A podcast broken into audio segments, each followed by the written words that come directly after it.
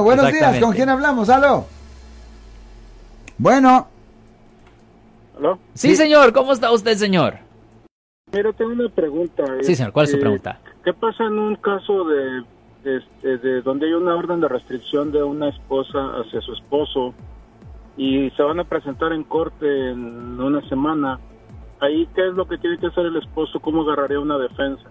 Bueno, la cosa es esto. Ah, depende si usted está hablando de la corte criminal o la corte civil. Porque hay diferentes versiones de orden de restricción.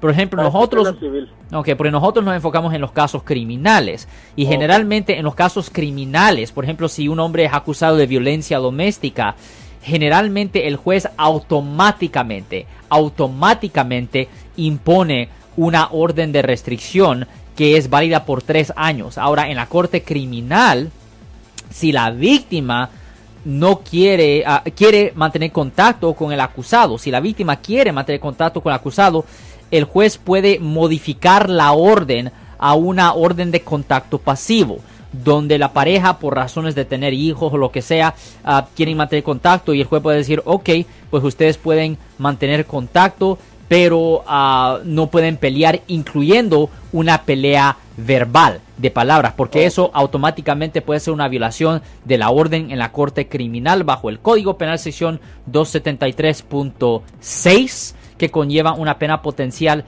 de hasta tres ah, de hasta tres, no, no, no, un, un año en la cárcel condado. Ahora, en la corte civil es un poco diferente. En la corte civil es un poco diferente.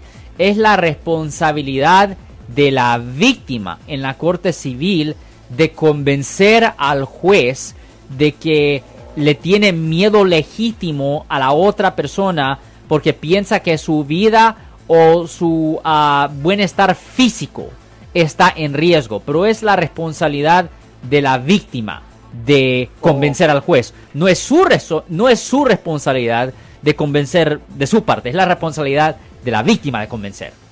Eso se, eso se, se- eso se sabe hasta en la primera audiencia, ¿verdad? Correcto, eso no se sabe hasta que se vaya a la corte y a veces los jueces ni dan una decisión ahí mismo, a veces le dicen, ah, usted va a recibir mi, mi decisión en correo en dos semanas. really. Ya, Oh, eso pasa a veces, pero es corte civil, no es corte criminal. Nosotros eh, en la corte criminal es muy diferente. Por ejemplo, nosotros manejamos casos de violencia doméstica. Tenemos clientes que son acusados de haber cometido violencia doméstica y siempre el primer día de corte, que es la fecha de lectura de cargos, en esa audiencia el juez impone una orden de restricción que es válida por tres años y si la víctima quiere mantener contacto con el acusado tiene que convencerle al juez que no le tiene miedo, a veces tiene que tomar unas clases y el juez modifica la orden para que puedan tener contacto, pero no pueden pelear, incluyendo verbal, y eso causa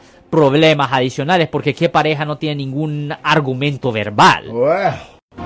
Muchísimas gracias, caballero. El teléfono aquí, damas y caballeros, 415-552-2938 es el teléfono mágico. Yo soy el abogado Alexander Cross. Nosotros somos abogados de defensa criminal. That's right. Le ayudamos a las personas que han sido arrestadas y acusadas por haber cometido delitos. Si alguien en su familia o si un amigo suyo ha sido arrestado o acusado, llámanos para hacer una cita gratis. Llámenos para hacer una cita. Ese número es el 1 800 530 1800. Estamos aquí en toda la área de la Bahía. 1 800 530 1800 y como siempre, por casos criminales, casos penales, damos la primera cita gratis en nuestra oficina. Siempre estamos aquí todos los martes y viernes a las 12 y 35 respondiendo a sus preguntas con respecto a los casos penales y también nos pueden hacer preguntas en nuestra página de Facebook Live, doctor Alex, abogado de nuevo, 1-800-530-1800, Marco. Bueno, vamos a esta llamada telefónica, pero ya fuera.